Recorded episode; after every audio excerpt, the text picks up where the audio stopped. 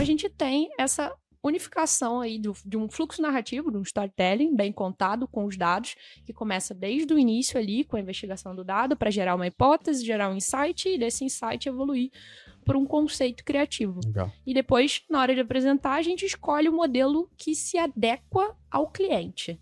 Né? Nem todo cliente entende que um dashboard é a melhor forma de visualizar. Uhum. Que é o OPC, que é o que, porquê e o como. E muitas vezes a área de analytics ela fica no que porquê. Então, o que, que eu estou mensurando e por quê? Porque alguém me pediu.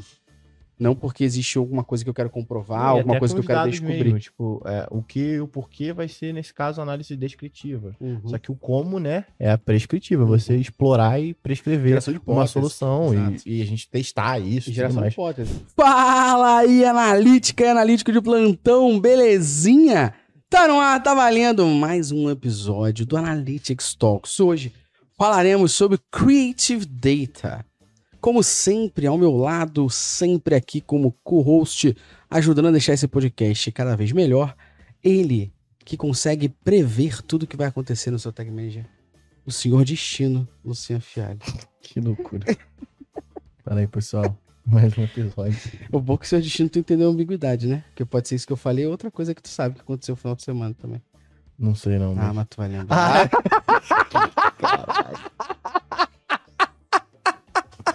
Continua o podcast aí. Para de falar merda. Desculpa, gente. Piada interna, mas é bom pra quebrar gelo, né? Porra. Exatamente. Estamos aqui com o Noemi Alcântara para falar de Creative Data.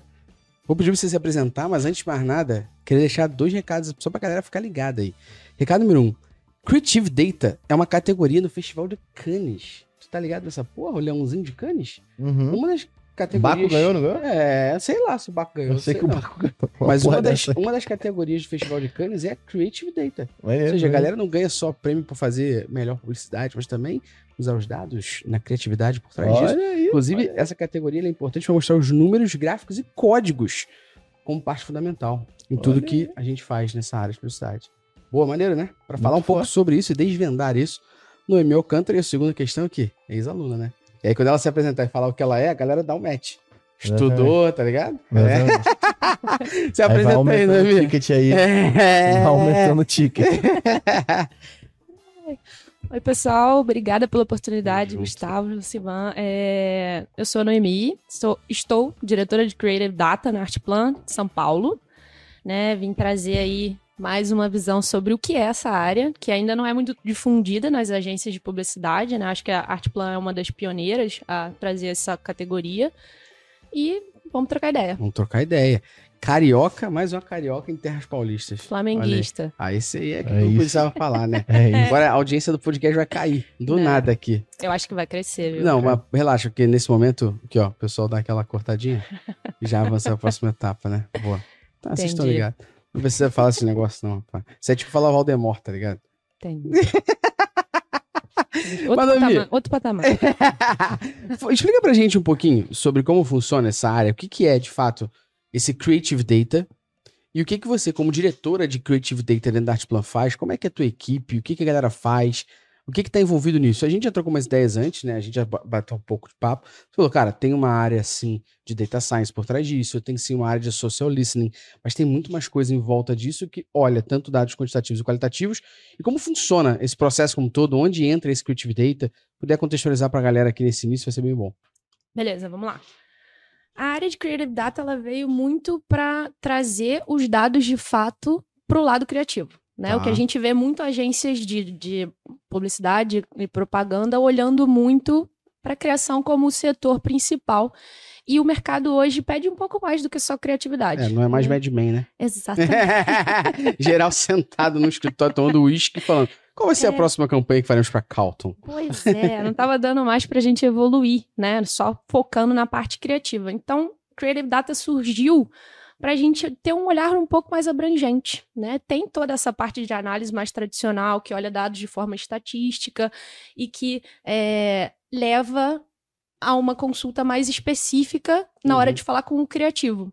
Só que quando a gente olha para Creative Data, a gente vê é, a ampliação, porque a gente usa narrativa, é, partes de design. Então, Creative Data vem para trazer um pouco mais de multidisciplinaridade, né? É, disseminar a cultura de dado dentro da agência e, como você perguntou, que horas que a gente entra? A gente entra desde o início, que a gente precisa fazer a parte mais tradicional, que é, a Artplan chama de Data Investigate, né? Aquela coisa de colocar em inglês. É, gostei disso. Publicitário, Data né, gente? Daqui a pouco estão vendendo livro com essa Não, eu porra. gostei disso, Noemi. É. Vou deixar só no ar aqui, assim, entendedores entenderão. Quando eu falei uma vez que queria fazer uma formação de detetive dos dados, me zoaram. Mas é. Eu zoei, com certeza. é, mas a Artplan Found Data Investigate. Acho péssimo também.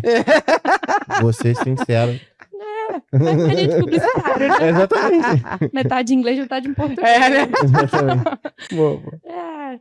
Então, quando a gente veio com essa parte de Data Investigate, é justamente a parte mais tradicional, onde a gente faz a coleta, o processamento de dados, para entender o que, que eles estão dizendo. Mas o que vocês, nesse caso, o que vocês estão medindo nesse, nesse cenário? O, a- o quê? Tipo, beleza, a gente tá coletando os dados de quê? De pesquisa, é os dados do É, site, tem de um aplicativo? listening. É, A gente faz é, o uso de múltiplas fontes. né? Uhum. A gente bebe desde o TDI, que é um banco de dados enorme, Uhum. com uma coleta de perguntas e respostas, a gente Uhum. consegue entender o consumidor, até social listening, onde a gente faz monitoramento de sentimentação na, Rede na social, internet, Twitter, rede por aí vai. social, É. Exatamente. Exemplo, sei lá, você tá fazendo aquela época lá que a gente tava bombando, né? Você tava falando aqui. Eu fui contratado pela Samsung pra fazer um tweet e saiu lá, tweetado pelo iPhone, sacou? Exatamente. Então você vai saber esse sentimento porque vai começar um burburinho e tal sobre essa informação, né? É, Legal. a gente entende o que o consumidor está focando ali naquele Uhum. momento para a gente atender uma dor específica. Então, a coleta de dados, no sentido de Creative Data, é muito focada na experiência do consumidor no final. né? A Mas não é quer- dentro do ambiente onde você controla, tipo, um site, tipo um aplicativo, não. Sim, Tá a algo gente- até mais externo do É, que é um isso, né? negócio, né? É um negócio É. como um todo, né? Muito maneiro. Exato. É mais abrangente, mas sim a gente também coleta de fonte proprietária. Uhum. Por exemplo, se eu tiver um, um cliente de e-commerce, dá para eu é, usar de inteligência artificial, machine learning, para entender o comportamento daquele cara ali dentro do site, um comportamento, por exemplo, padrão de compra, de navegação ali dentro, e transformar aquilo num insight para uma campanha publicitária. Uhum. Né? Porque a gente entende uma dor e entrega a resposta usando o dado de forma mais criativa Uhum. né? Então a gente consegue evoluir. E aí a gente consegue é, expandir ainda mais a cultura de dados dentro de várias áreas da, de uma agência de publicidade. Legal. E vai muito de encontro com o que eu escutei no Summit, né? que vocês fizeram. Ah! É, que o mercado está fluindo para um, pra um lado de que, de que dados não vão ser só uma área específica, mas sim Uhum. uma capacidade de todo mundo. E eu acho que Creative Data entra muito para conseguir disseminar essa cultura. Legal. É uma alternativa. E hoje, quando a gente fala de publicidade, assim, eu peço perdão, porque apesar de ser publicitário, eu nunca atuei numa agência na minha vida. Não, eu vim aqui só pra falar merda, que eu não entendo nada. Mas continua aí. Não, eu ia falar sobre o processo, de fato. A gente tem atendimento, tem a criação, tem sempre duplas que trabalham na, na publicidade como isso. Queria que você explicasse um pouquinho pra galera como é que é o, processo quando a gente fala de publicidade, para falar em que momento Creative Data entra nisso. Entra antes, durante, depois? Está a todo momento? Qual o papel do Creative Data dentro dessa estratégia que é nova? Se for que a Artplan é pioneira nisso aí. Então tem muita gente que deve estar ouvindo pensando como é que implementa isso na sua agência, no seu processo criativo ali, né? Bom, então, tem um- uma receitinha de bolo, né? Como Tá. tudo na, né, que a gente costuma olhar. Receitinha de bolo, não. Isso é É. publicitário. Tem É. um framework. É, em inglês. É, começa basicamente, chega o briefing, a gente reúne todas as áreas, é, né, no, no cenário ideal reúne-se todas as áreas, aí vai Uhum. desde atendimento, gerência de projeto, criação, planejamento, creative data. A gente se reúne, lê o briefing, faz um pequeno brainstorm, começa a pensar em hipóteses e é nesse momento que Creative Data entra junto com o planejamento. A gente vai pensar é, em como responder essas hipóteses para atender o objetivo de negócio do cliente. Então, nesse momento, a gente entra muito com, bem no início, com a parte de Data Investigate, Uhum. onde a gente vai é, beber da fonte de TDI, de Uhum. Social Listening, de qualquer outra plataforma mais focada nisso, e vai tentar entender e defender uma hipótese é, através dos dados, né, para gerar um insight para a criação começar a construir. E aí, aí vem essa parte Então, inicial. Antes da criação, a criação, ela tem a área de Creative Data que vai pegar esses dados, social listening. TDI é TDI mesmo? TGI. TGI, Thanks É. God's Information, tipo isso? TGIF é Thanks God's Friday, tá ligado? É, inglês, né? é Eu tô estudando, né? Do, ó, Cambly, porra nenhuma, não. Duolingo, tá? Respeita. Entendi. Tô pica no Duolingo. não, é Target Group Index. Target Group Index, viu? Ó, É. TDI. Mas eu entendi ela falar TDI e tal, ó. TGI. Moleque tá com listening, como? tu me respeita, É, entendi. Então vocês olham a plataforma TDI, olham o social listening, olham outras informações, geram hipóteses e falam, criação, pra gente o caminho é esse, com essas informações aqui. Então o que vocês fazem, que é importante a gente ressaltar aqui, é pegar dados quanti quali e transformar de fato em informação, Isso. e essa informação se transforma em orientação para uma outra área que é a área de criação, certo? Exatamente. Aí a ideia não fica mais daquela coisa só do imaginário, da subjetividade, Uhum. e traz mais um olhar de negócio, porque a gente tem dados por trás para dar aquele suporte. Mas nesse caso, o isso. TDI, ele é uma plataforma, Plataforma. que eu É uma posso... plataforma. Paga, Paga. caríssimo, absurdo. Mediano, dependendo do tamanho da. Porra, da Artiplan falar mediano já é dinheiro pra Já é caralho. dinheiro pra caralho, tá. Tá, entendi. Só, é só a galera lembrar quanto custa o ingresso do Rock Rio. lá do. Só falar Exatamente. Não, mediano. mas tudo bem, entendi, entendi. É caro, tipo, mas não daria pra, tipo, eu com meu e-commercezinho ir lá e, pô, vou usar o. Ah, depois a galera pode descobrir se tem informação. Tem... Exatamente, às vezes tem planos diferentes. É. é. porque acho que é, dentro de todos os podcasts a gente nunca falou sobre É. essa plataforma Eu e ia- parece ser uma plataforma bem interessante Eu ia te perguntar isso. ver os dados de fora, né, do mercado. perguntar né? exatamente isso. O que, que a plataforma faz em si? É um enorme banco de dados onde a gente consegue entender Do consumo. mundo, vamos dizer assim, né? Consumo. É. Beleza. Tem, a tem o dado Brasil e tem, né, extrapola para alguns outros maneiro. países.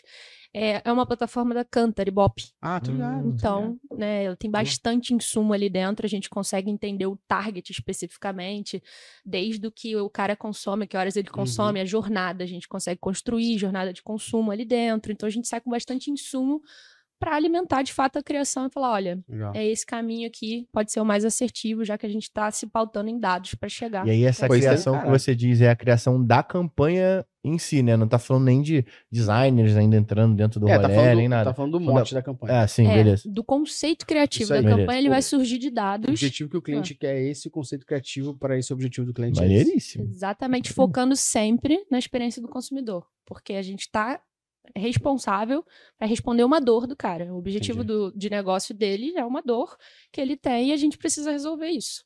Legal. E aí, desde o conceito da campanha, a gente já traz uma evolução enorme para a ideia que vai sair.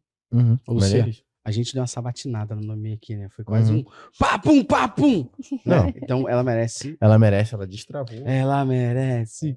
Ela merece.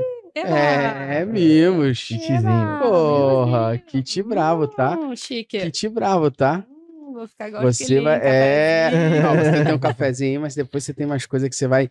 Você. Chique. Ah, pra galera não sabe, Noemi é aluna nossa há muito tempo mesmo. Então ela tem umas É. canecas que nem eu tenho mais, por exemplo. Sim. Essa daí que você vai ter aí dentro depois é outra dessa. Eu tinha uma caneca é que me mandaram esses dias que era do campeão do quiz, campeão mas do do curso quiz. presencial, que era aquele troféu. Vencedor do quiz, tá Vencedor do quiz, muito bom. É, ela tem umas boas aí, essa caneca é boa, e tem a camisa também maneira pra você usar de vez em quando aí. Chique. Entrar naquela vou. reunião segunda-feira com o É, chefe. Ela, ela é, se eu for que ela é aluna já nossa, é que você não tá entendendo. que ela, ela compra na loja da reserva. Sério? Ela tem, tipo assim, Eu tenho. A gente vai dar a camisa pra ela, tipo assim, mais uma, tá ligado? Entendi. Ah, agora é a É. versão preta, eu tenho a branca. Já Viu? fui pra agência assim. a branca e Ela branca. comprou na Ah. reserva, cara. Reserva Ah, tem branca, cinza reserva e tem preta. branca. É. É, É, já fui pra agência, já criei uma certa inveja na criação. Falou, vou vir com uma camisa da minha área também. Falei, É, fica à vontade, vem aí vontade, com a camisa do Mad Men. Sempre arrumando confusão, né? Por favor, então, agora, Deixa. pra gente bloquear esse mimo pra Noemi, vamos falar dos patrocinadores, né? Vamos falar, ó. Primeiro, Coffee Mais, muito forte. Tem Drip Coffee, tem cápsula pra sua Nespresso, tem bastante. Tem café em grão, né? Super crema também. O café é maravilhoso. Ah. Que- Desconto tá aqui embaixo. Desconto tá aqui. Clica e no ele link é de saibam. 15% de desconto. Lembrei. Isso. Tá achando que eu ia falar 20. 15% de desconto pra você poder garantir o seu café e ficar igual o esquilo do filme lá. Beleza? Noemi da vida. Exatamente. Noemi estudou onde, Noemi? Eu, métricas. Métricas Boss. Então, a, então a Noemi, Aluna. que é da Arteplan. Fala o cargo da Noemi, de novo. Diretora. Por favor, diretora Vou da falar, Arte Plan, Director of Creative Data. Exatamente. Duolingo, você me liga. ela estuda com a gente. Então, se você ainda não é um diretor e quer ser um diretor, eu não tenho onde te falar para você estudar Métricas Boss Prime, mais de 22 treinamentos agora com um curso de GA4 completamente atualizado. E ó, eu gravei ontem, eu sei que eu tô gravando um pouquinho antes, mas já já tá no ar. Eu gravei aulas atualizadas também do curso de Google Tag Manager, tá? Ainda Então, tem, um tem coisa nova lá. tá, Luciano? Plataforma tá com curso novo, plataforma tá nova e detalhe, agora você pode interagir com o nosso personal.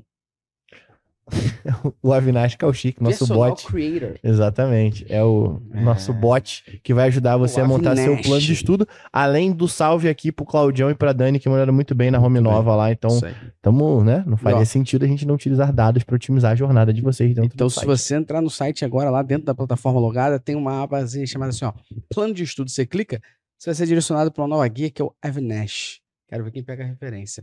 E o Avinash vai perguntar: Olá, qual o seu nome? Pá, qual o teu e-mail? Pá, como é que eu posso te ajudar? Com o que, que você trabalha? Quanto tempo você trabalha com isso? Você quer uma aula específica?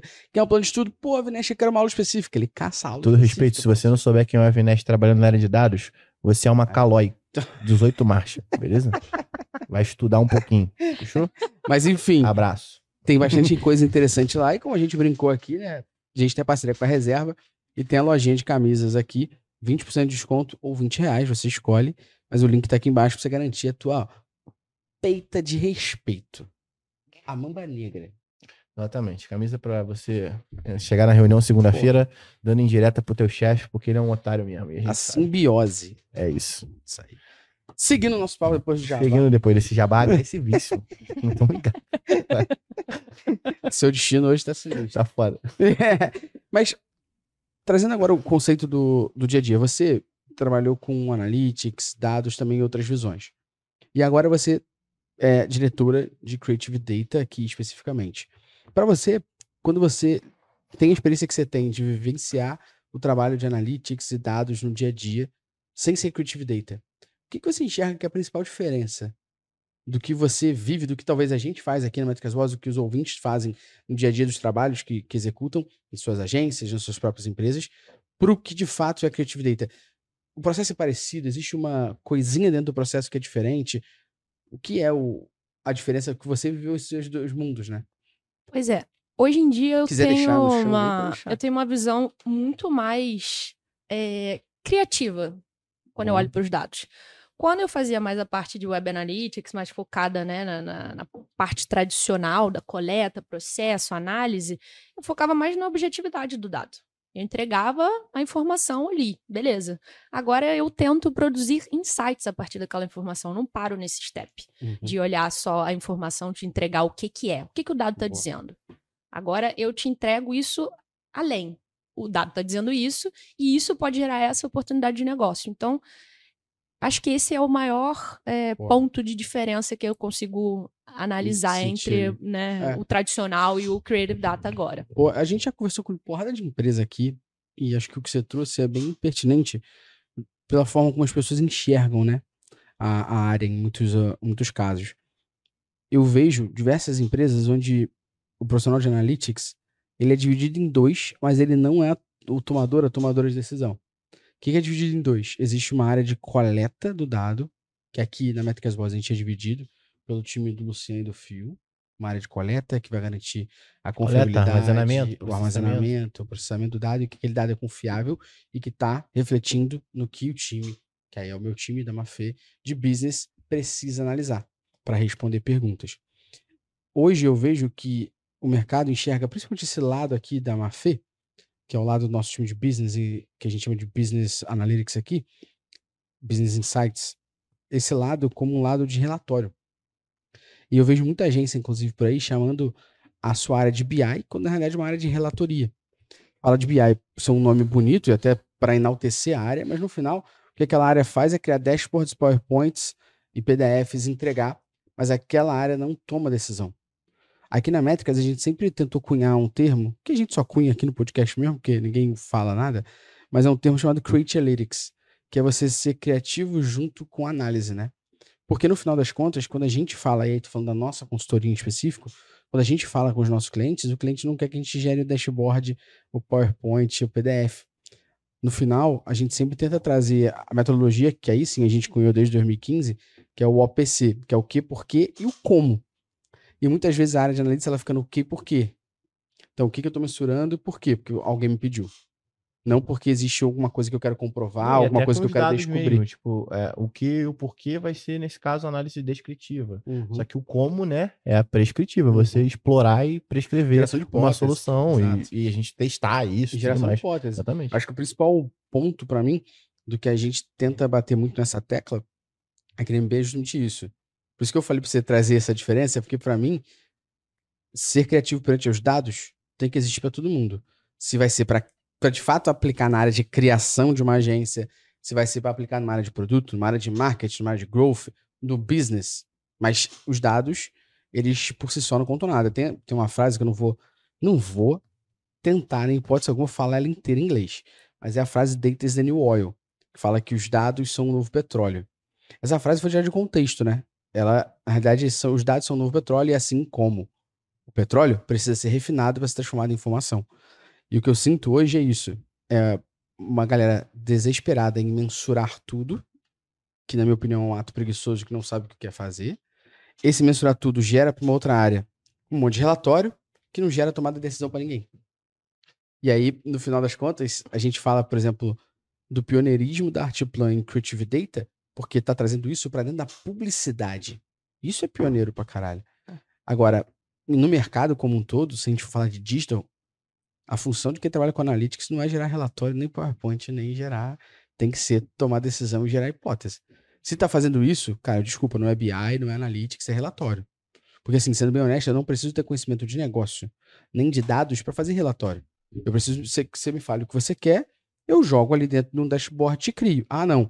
Eu preciso. Aí a gente começa a entrar em outra, outra tríade aqui, né? Que é storytelling, o data visualization e, de fato, em conhecimento da audiência. Aí sim, se eu vou construir um dashboard para apresentar e papapá, eu preciso conhecer a audiência que vai consumir isso, eu preciso conhecer, o storytelling, a história que eu quero passar por ali, e eu preciso conhecer os recursos visuais, que é o data visualization, para aplicar ali dentro. Aí eu falo de analytics. Mas é só criar dashboard, só criar PowerPoint, só criar PDF, você tá relatório, assim. E aí, desculpa, né? Vai pegar um Reportei, vai pegar um, sei lá, One Dash, que vai pegar os nossos templates de Looker Studio da Métricas Boss, tá tudo pronto. É só você conectar que o relatório tá pronto, tá ligado? Tem que ter uma função a mais disso. Desculpa o desabafo, mas acho importante. Chorou. Chorou pra caralho.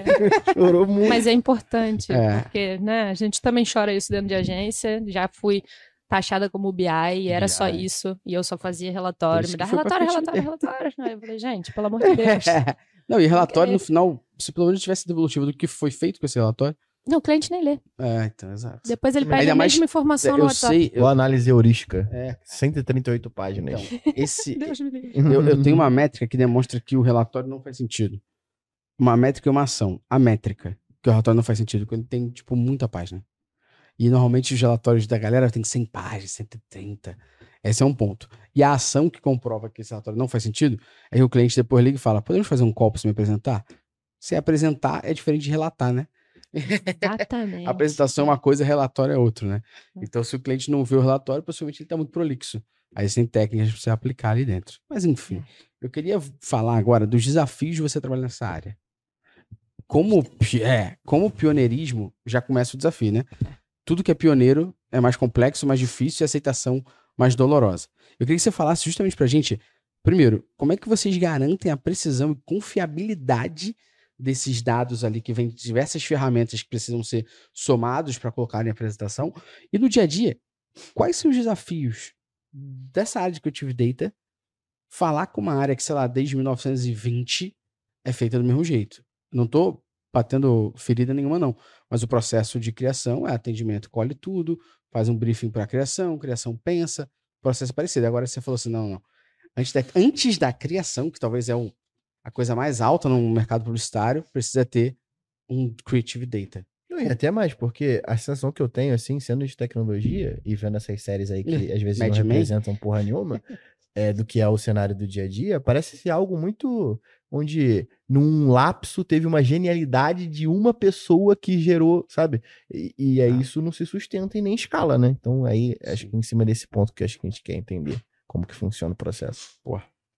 Acho que o maior desafio que a gente tem hoje é justamente conectar com áreas que já estão com o seu processo pré-histórico, né? Porque é aquela coisa difícil de mudar o mindset de um criativo. Uhum. Cara, não, o que, que ela quer falar? Não sei se eu quero escutar, não sei se eu tenho tempo, não sei se eu vou aplicar isso no meu processo criativo, né? Não tem uma É. expansão do que é o Vou todo. fazer só um apêndice pra você con- concluir. Pra galera que não é de publicidade, pra galera que não sabe nada de publicidade, a criação dentro da publicidade é como se fosse, sei lá, o Tipo CEO de uma empresa, sacou? É a pessoa mais bem valorizada, é a pessoa que as pessoas mais querem ouvir, é que abaixam a cabeça pra aceitar a decisão. Ou seja, é, É, o IPO. é, é o hipo, mas, tipo, sei lá, no, no futebol é o atacante, no basquete é o armador, sabe? A pessoa mais. Talvez o cargo que mais dão importância dentro de uma, de uma agência de publicidade, né? É, justamente para aquela famosa frase de manter a reputação criativa, né? Assim, essa É quem ganha prêmio, né? É, quem ganha canes. Ah, gente, É. né? Mas agora a gente já tem a Agora tem a categoria. Então a Pode tá dizer que ganha chique. canes também. É. Então, acho que é isso, a parte mais difícil, o desafio que a gente tem é se conectar com as outras áreas, né? A gente precisa muito se impor ainda, trazer alguma coisa que gere mais valia para essa galera. Então, a gente tem um trabalho muito grande de mastigar o dado, deixar isso o mais apresentável possível.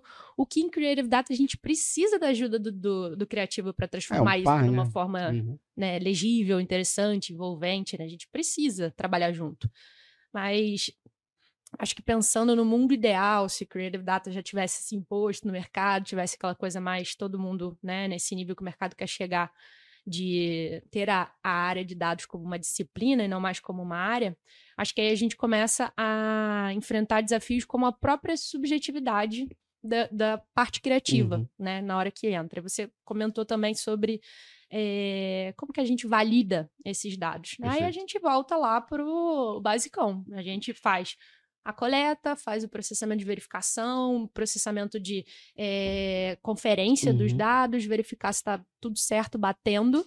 A gente usa de fontes específicas, né? Plataformas confiáveis, como o Ibope da vida, onde a gente tem dados que são, né, bastante verificados. Uhum. Então tem essa parte também, né, que a gente costuma trazer mais a parte estatística, numérica, mais objetiva, para a gente conseguir evoluir eh, e trazer de forma transparente os dados que a gente Legal. se propõe e fugir um pouco, dar uma mitigada nesse problema de subjetividade, que a Uhum. criatividade traz. Né? Porque no fim do dia a gente pode eh, simplesmente pegar um dado, dar uma torturada nele e transformar ele Uhum. aquilo numa ideia criativa. Mas desde que eu seja transparente, mostre quais foram os critérios adotados para isso, tudo pensando né, em trazer de fato ética para esse trabalho de creative data também. Né? Legal. Dentro desse processo, vocês acabam, tipo, beleza, vocês geraram essa solução de campanha, aí chegou no embate subjetivo aí do cara que tá fazendo a campanha da sutiã, que não sei o que, o caralho, e foda-se, eu sou gênio. E, e, e aí, aonde e como vocês resolvem esse embate, assim? Vai para uma pesquisa qualitativa, num grupo de usuários? Como é que funciona esse processo? A gente usa Como que se bate num hipo criativo?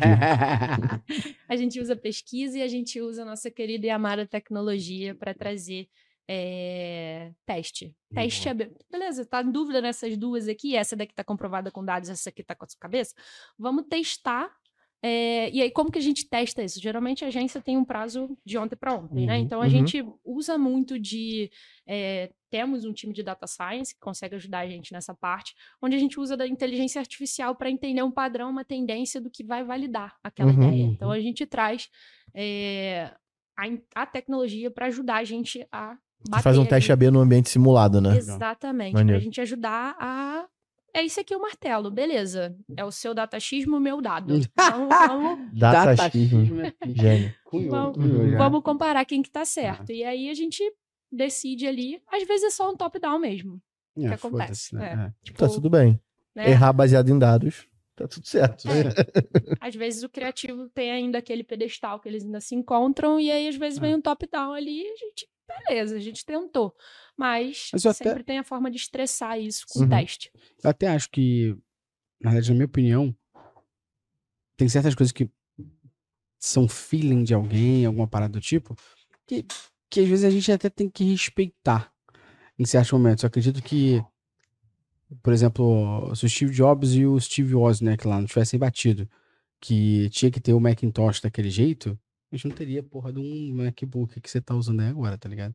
E talvez naquela época as pessoas falaram, como falaram pra eles, que era loucura. Não, falaram com certeza. Falaram o computador pessoal, e o caralho, isso não existe. até- As pessoas não é. estão acostumadas a usar computador desse jeito. Só que não pode ser uma regra, né? É, não é uma regra. Mas eu até aconselho pra galera, é, depois de ouvir aqui o Métricas Boss, seja na Amazon Music, no Spotify ou no Google Podcasts, pro- procura depois o Guerras Comerciais, Apple versus Microsoft, que conta um pouco dessa história, fala sobre isso. A própria Microsoft foi desacreditada também pra caralho. Sim. Então acho que em alguns momentos existe uma parada chamada inovação, que ela tem dados quantiquali por trás, mas em muitos casos a inovação ela também quebra barreiras.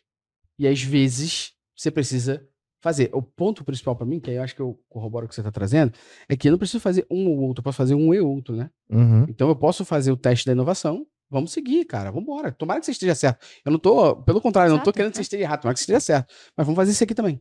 Existe o controle e existe o risco. Vamos fazer os dois. Não precisa ser um ou outro, né? Exatamente. O ideal é que a gente teste sempre, Exato. para até para não podar. Não tô aqui para podar Exato. a ideia, a, a evolução criativa do ser Exato. humano. Não é sobre isso. Esse teste pode até estar dentro de um ambiente é, controlado, onde você vai conseguir extrair mais insights em cima desse teste da sua grande inovação, ó Hum. caro gênio. Mas assim, tem uma diferença desse cara, que é o Steve Wozniak e o Steve Jobs estão trabalhando com uma puta disrupção no É, mercado onde sim, não sim, existia sim, sim. algo e você tá vendendo. Total, total. E, pô, o cara que tá, pô, vendendo camiseta online, né? Então, Hum. né, genialidade ali, vamos, vamos É. separar aqui e aqui, né? Então, tipo, eu tô querendo dizer o seguinte: tem muita gente que caga a regra no mercado vendendo camiseta, e aí, porra, não vem querer meter que isso é genialidade. né? Por que não? Pô, Vem puto mesmo. É. Você falou muito sobre pegar esses dados e tornar mais palatável no entendimento da criação e que existe a necessidade da criação estar junto. Eu queria justamente entender como é que vocês fazem isso, porque, na nossa opinião aqui, um dos grandes fatores de habilidade talvez mais comportamental que falta no mercado de, de analytics e de- das analíticas e analíticos de plantão aqui é saber contar a história de forma envolvente para que comprove, né?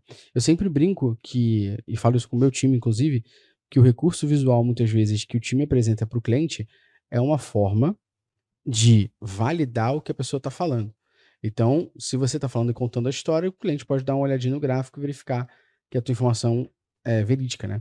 Mas você não pode se apoiar naquilo. Você tem que contar uma história por trás. E contar a história por trás com base em números, eu não preciso de recurso visual. Posso contar fazendo storytelling e depois eu falo, ó, mas aqui eu comprovo. Blá, blá, blá, blá, e aqui eu comprovo. Blá, blá, blá, aqui eu comprovo. Você falou muito disso. Eu quero entender como é que, na prática, vocês fazem isso e como que são os desafios. Porque, vê se eu tô errado, por favor, me corrija à vontade. Existe, por exemplo, processo de concorrência de agência, agência de publicidade é, que o cliente fala, o objetivo é esse e a gente quer atender esse target. Os caras investem, tá?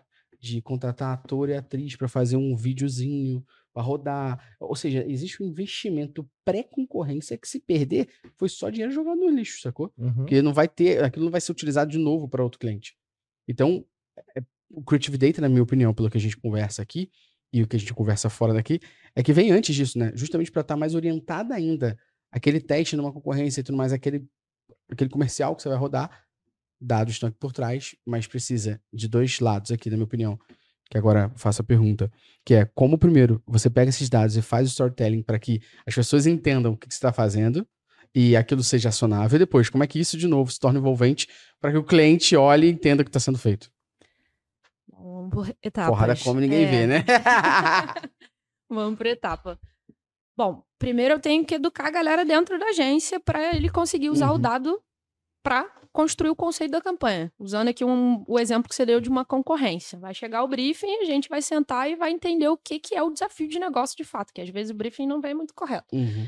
E aí você avalia aquilo e a gente faz, de novo, data investigate, chega ali, é, entende o público específico e isso vai gerar um insight. Quando eu gerei esse insight, eu vou lá na porta da criação e vou tentar conversar com eles para a gente conseguir entregar, né, alguma coisa coletiva. E aí sim, o cara vai fazer um, um que eles chamam de mostra, um videozinho para tentar encantar ainda mais Uhum. o cliente na hora de apresentar. Então, é o que a gente chama de fluxo narrativo com uma visualização de dado em vídeo.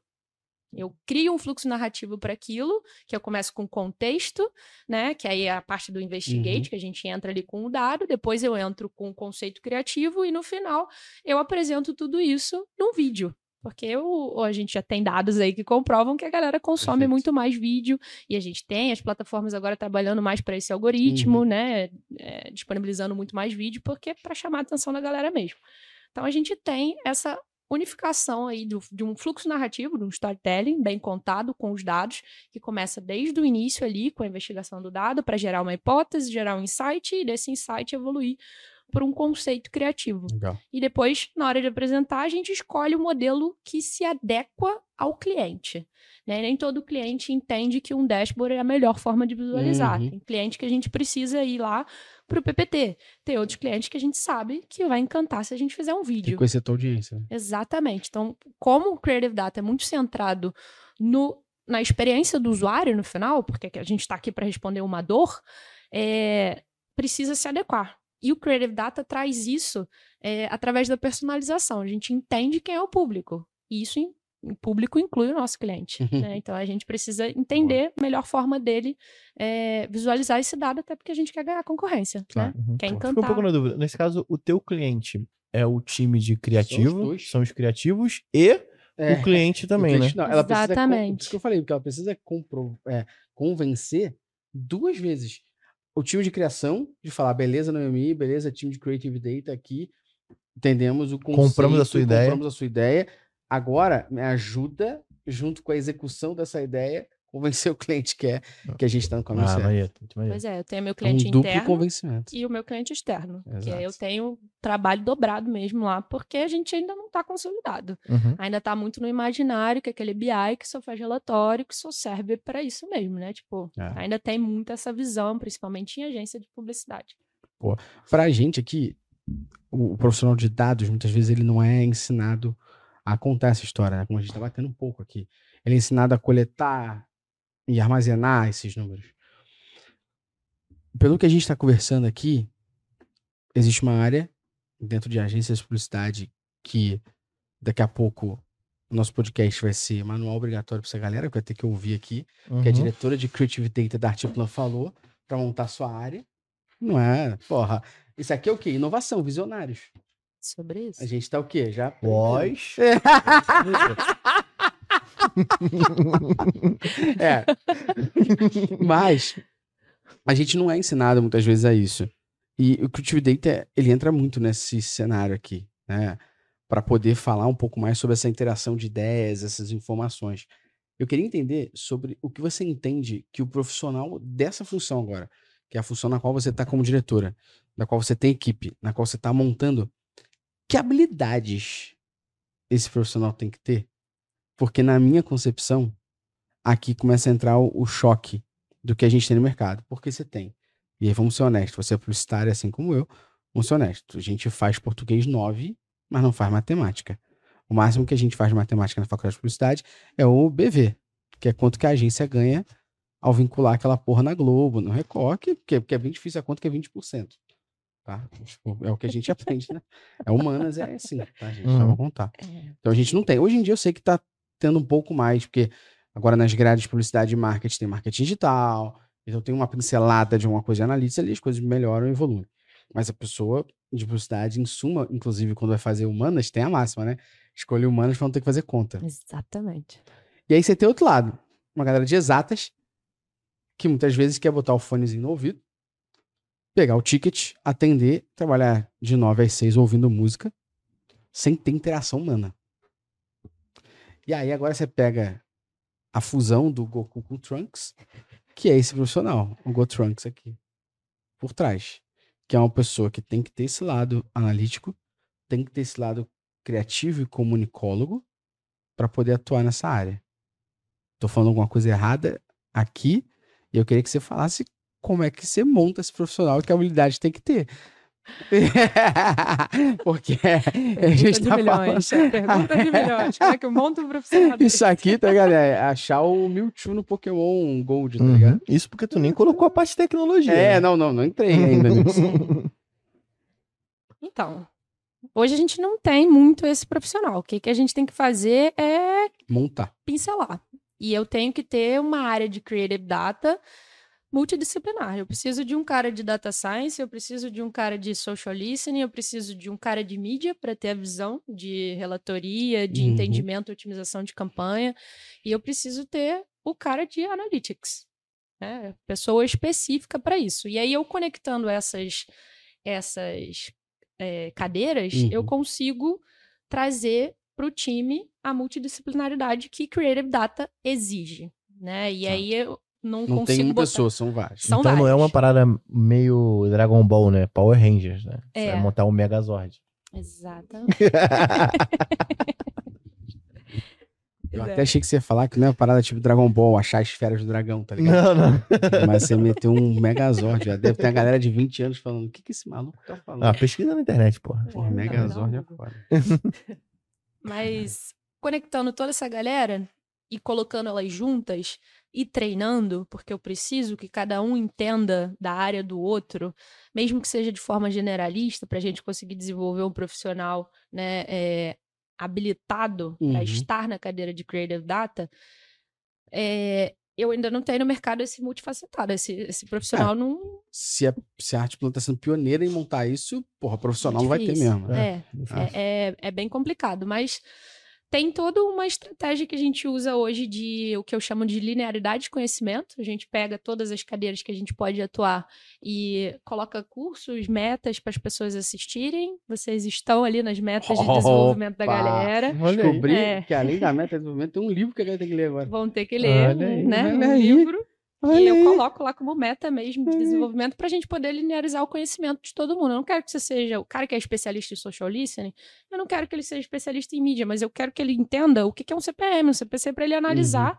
e trazer algum insight para melhorar a campanha de mídia. Uhum. Afinal não de saber contas, que tá errado só quando o texto do, do indicador ficar vermelho, né? Exatamente. Eu quero que tenha um cara que consiga é, entender a importância de coletar um dado e pegue um, um cliente que a gente tenha, por exemplo, de varejo, que não tem é, uma estruturação de first party. Uhum. Uhum. Eu quero que ele consiga conversar com esse cliente nesse nível, porque eu preciso que ele tenha essa visão de que coletar dados é uma coisa bacana que vai levar a gente a um outro patamar, porque a gente vai conseguir entender qual é o problema do nosso cliente específico. E Legal. isso vai trazer um resultado melhor. Então, eu preciso linearizar o conhecimento da equipe inteira, mas eu posso ter um especialista em cada uma das áreas, porque isso vai trazer uma troca melhor e vai transcender aí no que a Legal. gente tem hoje no mercado. Vai trazer uma né, evolução. fato. Exatamente. E essa parte dá um trabalho absurdo, né? A gente tem, é, de fato, concatenar essa galera e ensinar tudo é bem complicado, mas a gente tem aí plataformas de estudo que ajudam, graças a Deus. sim, Olha aí. Um salve então pra galera da, da parceiro. É, mas isso que você falou é importante, que, que vem de acordo com o que você falou. Pô, não, não vê só que tá ruim porque tá vermelho. E aí, é importante a gente entender sobre isso porque até antes de existir o GA4, então talvez até 2020, assim, meados, existia uma, uma interpretação equivocada na integração do GA Universal com o Google Data Studio, olha só. Bem antigo, né? Que agora é Looker Studio GA4. Uhum. Mas enfim, até meados de 2020 existia isso. Que problema que existia? A gente tinha uma métrica que era a taxa de rejeição. Né? Quanto menor a taxa de rejeição, se você não fizer nada, mequetrefe ali no meio, melhor, porque demonstra que as pessoas estavam interagindo com o seu site, ou seja, navegando por páginas. A integração ali, tanto no GA Universal, que você olhasse dentro do relatório, ou no Data Studio, ele fazia uma questão que era errada. A interpretação da própria ferramenta, das duas, tá? Separadas ou em conjunto. Quando você melhorava a tua taxa de rejeição, ou seja, ela ficava menor, ele deixava em vermelho. Quando nesse caso foi um ganho, né? Quando na realidade deveria ficar verde, porque foi um ganho. Por quê? Porque a ferramenta era orientada a tudo que está mais baixo é pior. E tudo que está mais acima é melhor. Então, uma taxa de. São poucas as métricas que mais para baixo são piores. São melhores, desculpa. Quais são elas? Por rejeição, CPM, CPC.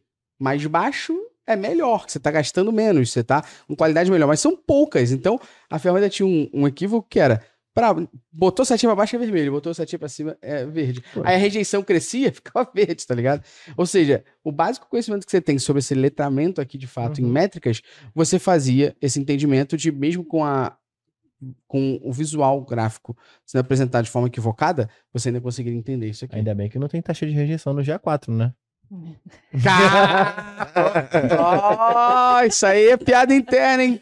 Galera aqui, ó, os viúvos do GA4, do GA os Universo, os abençoados. abençoados, vão saber o que, que é isso agora aqui. cada turma. Ela tava, já chegou a pegar algum. Não, não. Que, que agora cada turma tem um nome. A gente decide lá e ela ganha. Então a gente já tem a turma dos abençoados É sempre um dos meme. viúvos do GA4. É um Que é meme. um meme que acontece na aula, assim. A dos abençoados foi assim: toda vez que alguém trazer um problema, a pessoa fala assim: aí o abençoado, aí veio os abençoados.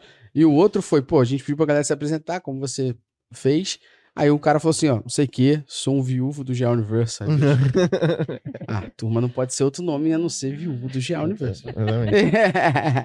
Mas boa, eu entendi sobre isso. E aí, eu queria justamente trazer essa abordagem de Creative Data. Porque no meio disso, existe alguém que faz essa ponte entre todas as áreas? Vou dar um exemplo, tá? Por exemplo, hoje, na minha opinião aqui, na forma como a gente ensina analytics para as pessoas, você precisa ser um interlocutor das áreas. Então, o que, que é isso? Eu sou de analytics, mas eu preciso entender e conversar com tecnologia, entender e conversar com produto, entender e conversar com marketing, mas eu sou uma pessoa que faz essa roda girar, essa comunicação acontecer, esse processo acontecer. Como que é isso em Creative Data? Porque você falou, ó, o time é multidisciplinar, mas é um processo tipo assim, eu te entreguei, agora outra área faz isso aí, agora a outra faz isso, ou existe alguém no meio que tá, sei lá, talvez um gestor de projeto, alguma coisa, no meio disso, fazendo a roda andar entre as áreas ali e organizando, direcionando isso.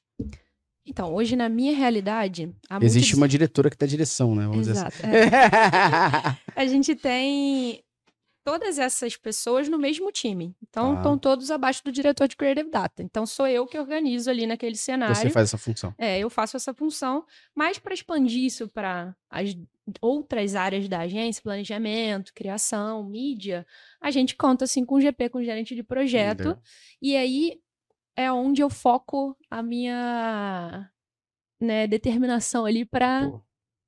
Catequizar essa galera, para eles entenderem o que é Creative Data, porque eles também né, ainda estão né, novo, né? A galera não entende, para eles saberem justamente na hora de plugar a gente, porque é eles que organizam a agência.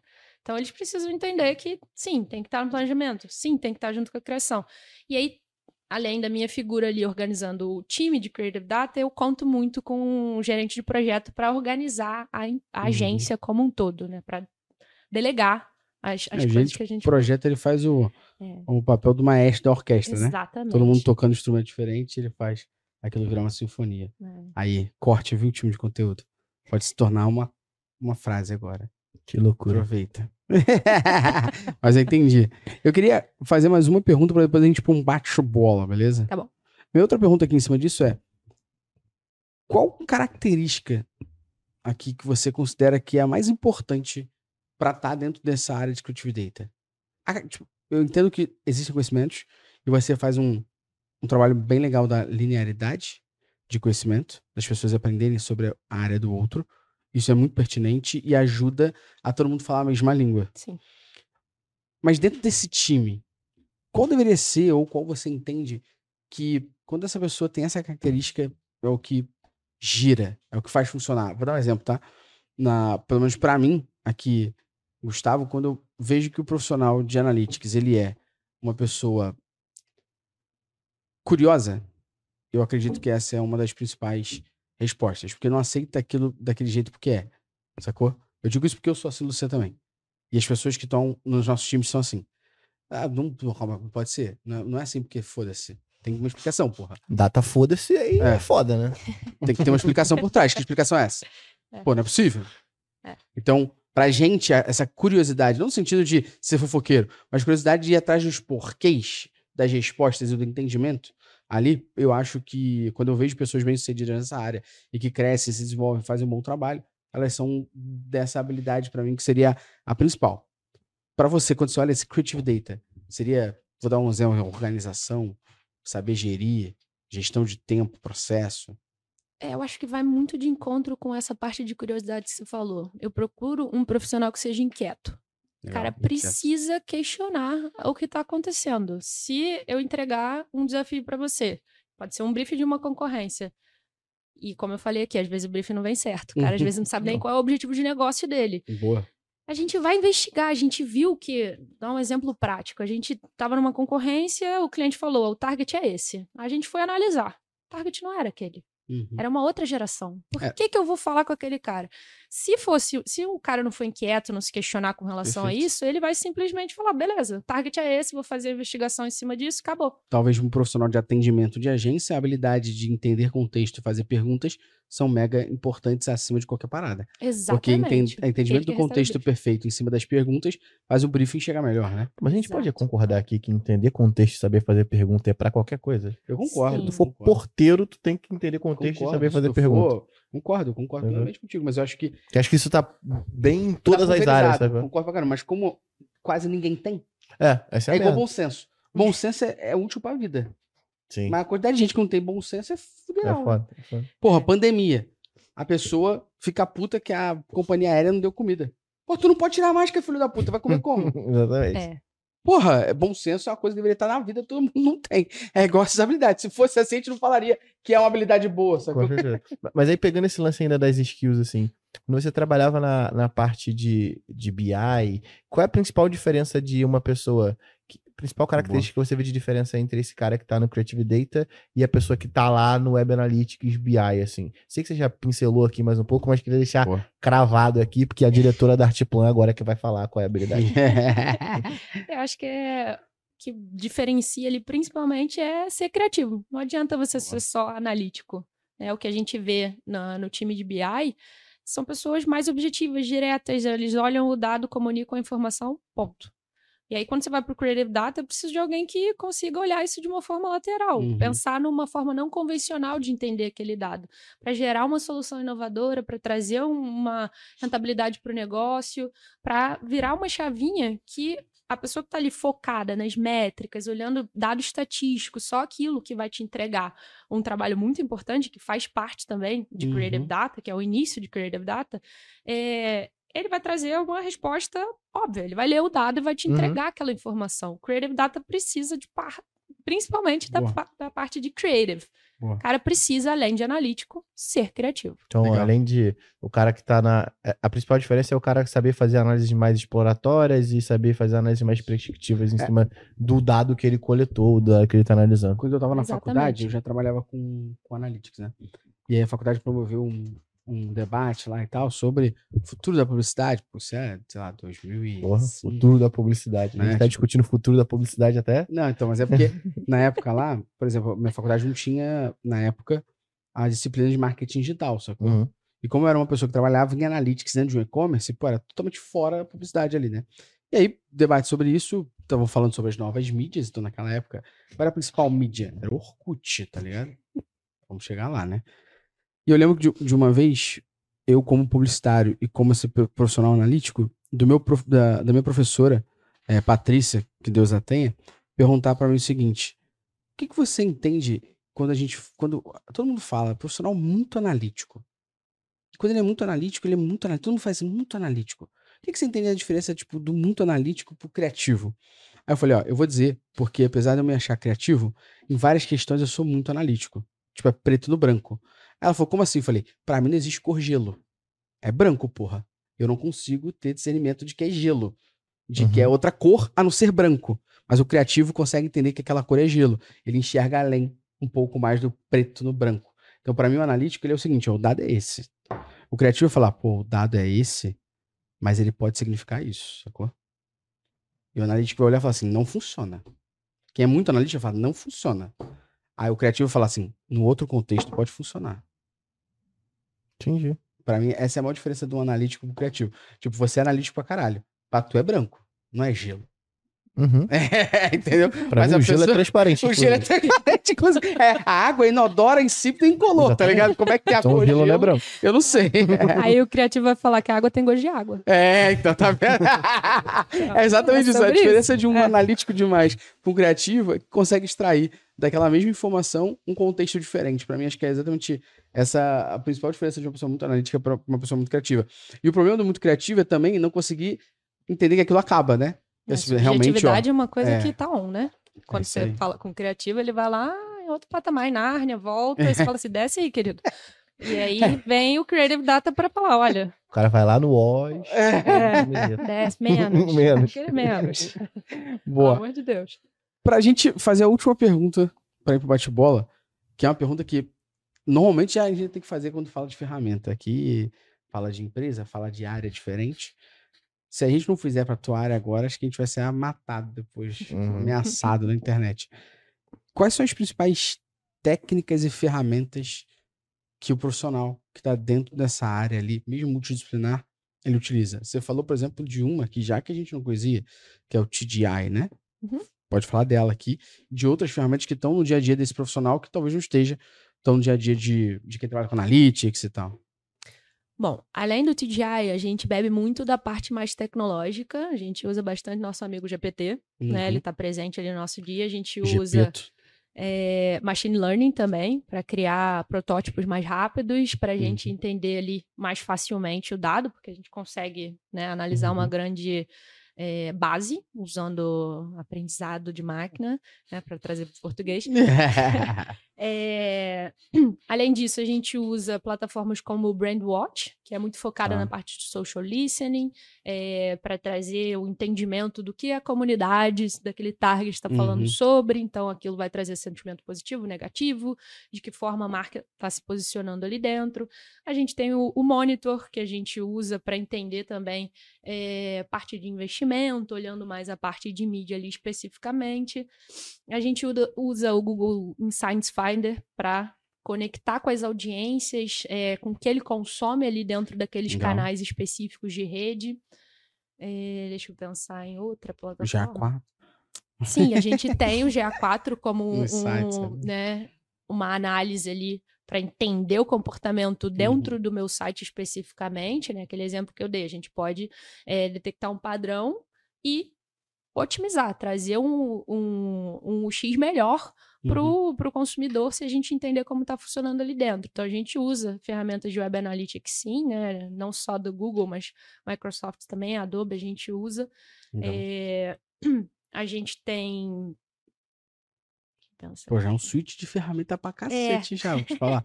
Não, Gente, já. Ferramenta pra caralho. Caralho. É. É, porque a área é multidisciplinar, né? É, Então. E aí tem Tem muita gente coisa. que usa alguma dessas, não sabe todo mundo usa todas, né? Mas sabe a- o, o cerne, né? Pra que, que ela funciona. Exatamente. A Boa. gente tem também usado bastante o próprio meta, onde a gente entra ali no insight dele para entender Uhum. melhor, porque os caras têm o dado, né, Sim, do sim. cara, então eles constroem audiências específicas ali dentro, a gente usa muito isso. Nosso Google Search famoso, né? De vez em quando a gente precisa também dar uma pesquisada e Boa. aí a gente vai para artigos acadêmicos, entra um pouco mais nesse cenário. É, na parte de investigação, a gente vai nesse, nesse volume de, Maneiro. de dados específico, né? A gente Maneiro. pode até.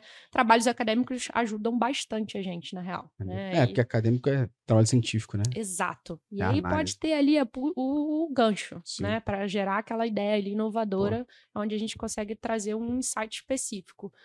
Mas, Mas é isso tudo, né? é, só, só isso, isso tudo. tudo. É. Mas assim, uma dúvida agora. Quando você saiu da área de BI e de Web Analytics e foi pra essa área de Creative Data, quais dessa ferramenta falou assim, caralho, não sabia que dava pra fazer isso? Ou qual foi a ferramenta mais foda, assim, que você viu que trazia um resultado muito rápido ou algo do tipo? Acho que eu tive muito mais contato com o TDI. TDI. Ele me ajudou bastante a abrir minha mente com relação ao que, que é o consumidor. Esse E tem perguntas do nível: é, qual a sua opinião, sua atitude sobre é, uma TV de X polegadas com uma tecnologia que é LED, OLED, Uhum.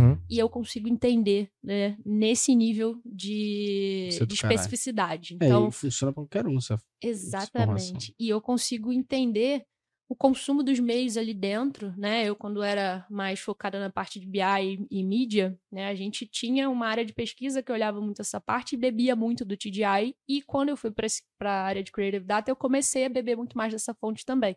Que antes eu usava só para uma parte. Ah, consumo dos meios. Preciso defender porque que eu estou botando eh, dinheiro aqui, aqui, aqui né? Uhum. TV, ci- internet, Uhum. né? Preciso é, defender isso.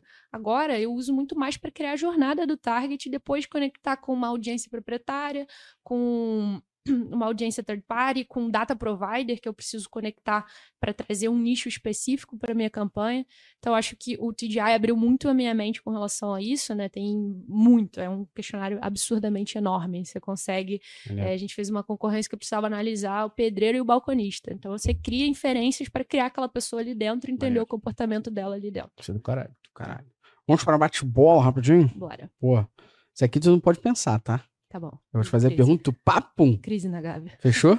Tá bom. Fechou, então vamos lá. Vamos lá. Qual conselho você daria para quem quer migrar para essa área de dados? Aí tu fala que ela não tem que É, pensar, não tem, não tem Que é o conselho que ela vai. Caralho. então, mas aí você bate-bola É não tipo é assim, você. uma ferramenta. Não, então. Pá.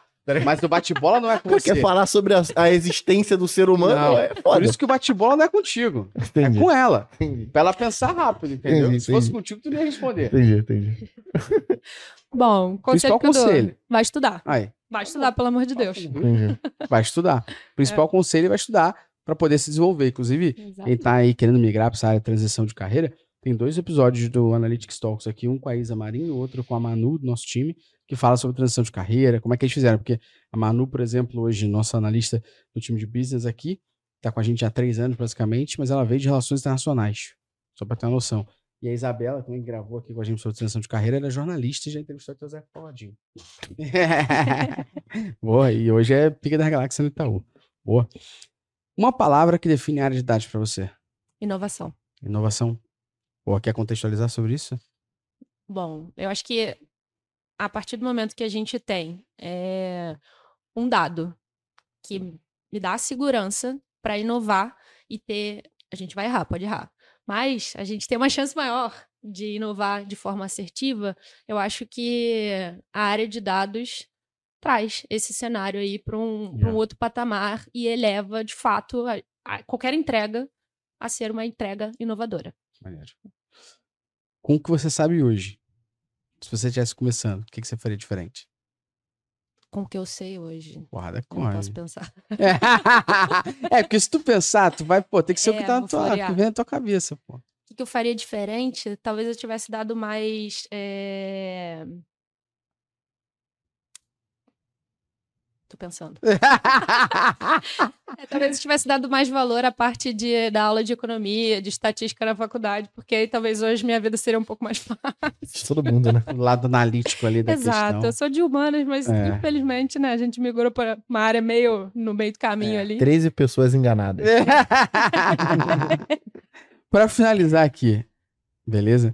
Na sua opinião, qual a próxima grande tendência nessa área de dados? Creative Data. Creative Data. Boa. Eu. Senão eu sou um isqueiro, né? exato, exato. Você ainda acha que a partir de agora a galera que tá ouvindo, assistindo, poder se especializar um pouco mais sobre tudo que você falou aqui, que basicamente, inclusive, quem quiser montar a sua área tá, tá da planta, né? Como deve ser feita. Galera quiser se especializar nisso, aprendendo o que você falou, as ferramentas, as características, entendendo sobre isso, talvez até sendo mais generalista para poder estar no meio disso tudo, vai ser uma área que vai, principalmente na área de publicidade, ter muito mais funções ainda. É, com Legal. certeza. né, A gente precisa realmente de profissionais mais né, multidisciplinares, de fato. E precisa dessa pessoa generalista. Eu hoje Legal. me considero generalista. Eu sou, tenho algumas especialidades, mas não me preocupo em me especializar, não. Por isso que eu acredito num conhecimento linear, que não precisa se aprofundar tanto para eu conseguir, né, Uhum. gerir os Uhum. especialistas, trazer, né, uma ordem para aquilo ali e de fato entregar alguma coisa, porque senão fica um batendo cabeça com o Uhum. outro ali, entrega o meu, entrega o seu, e não tem coerência, não tem storytelling. Então, é, eu acho que as pessoas que quiserem trabalhar nessa parte, que forem de humanas, né, fiquem tranquilos, porque dá para você ser um pouco mais generalista, você pelo menos ter o conhecimento, já ajuda você a evoluir e entregar um trabalho bacana. Tá com vaga lá? Pô. Daqui a pouco, ano que vem.